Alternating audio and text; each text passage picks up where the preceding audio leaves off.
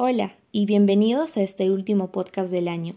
Precisamente porque estamos a puertas de iniciar las vacaciones, hoy quiero compartir con ustedes algunas reflexiones y recomendaciones de cómo podemos organizar mejor el tiempo libre de sus hijos. Primero sería conveniente preguntarnos lo siguiente, ¿qué entendemos por tiempo libre? Porque el concepto que tengamos de ello va a depender de cómo educamos a los hijos en su buen aprovechamiento que no es más que una excelente oportunidad para formarlos en los siguientes aspectos. Primero, aprender a hacer. Y con ello me refiero a educar su afectividad, autonomía y responsabilidad. Segundo, aprender a hacer, desarrollando habilidades, fomentando su capacidad organizativa y de solución a nuevos retos. Tercero, aprender a conocer, es decir, descubrir el mundo que les rodea. Y por último, aprender a convivir mediante un espacio de interacción con los demás. Sabemos que luego de un periodo académico lleno de retos y exigencias, son las vacaciones el momento más esperado. Si bien es cierto se deja temporalmente de lado los horarios escolares y obligaciones, este tiempo es preciso para descubrir y fomentar en sus hijos nuevos hábitos y actividades, así como conocer e interactuar con su entorno. Ahora, no olvidemos que descansar no es sinónimo de no hacer nada.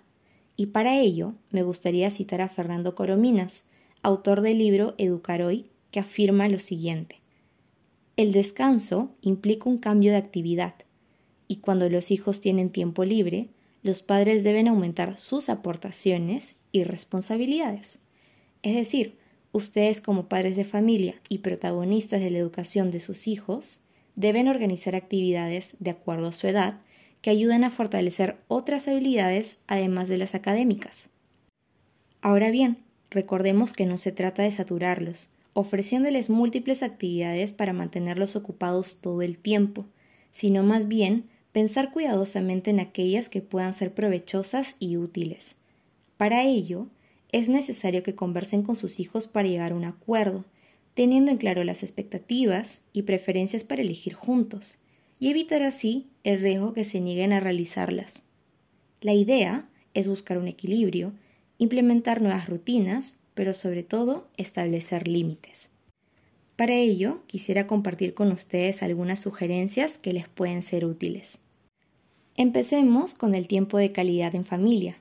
Este es un espacio muy importante que como padres pueden aportar ciertos tipos de aprendizajes, como por ejemplo el hábito de la lectura, participar en juegos de mesa, deportes al aire libre o paseos familiares, los cuales ayudarán a fortalecer los vínculos entre los miembros. Podemos también trabajar la autonomía, empezando por designar encargos sencillos del hogar, como regar las plantas, poner la mesa u ordenar los juguetes. De este modo, fortalecemos la independencia y ayudamos a los hijos a desarrollar virtudes como el orden y responsabilidad. Podemos también incrementar la creatividad y curiosidad a través de actividades al aire libre, como realizar visitas a espacios culturales que permitan salir de la rutina. Es importante además establecer límites en los horarios y contenidos de los videojuegos. La idea es que la tecnología no sea lo único que estimule sus sentidos, ya que puede privar a los hijos de interactuar con su entorno. Y con este punto es precisamente importante priorizar espacios para que los hijos puedan socializar con los amigos. Finalmente, no olvidemos que el tiempo libre en vacaciones debe considerar el descanso, la diversión y desarrollo, a través de un espacio propicio para el enriquecimiento personal.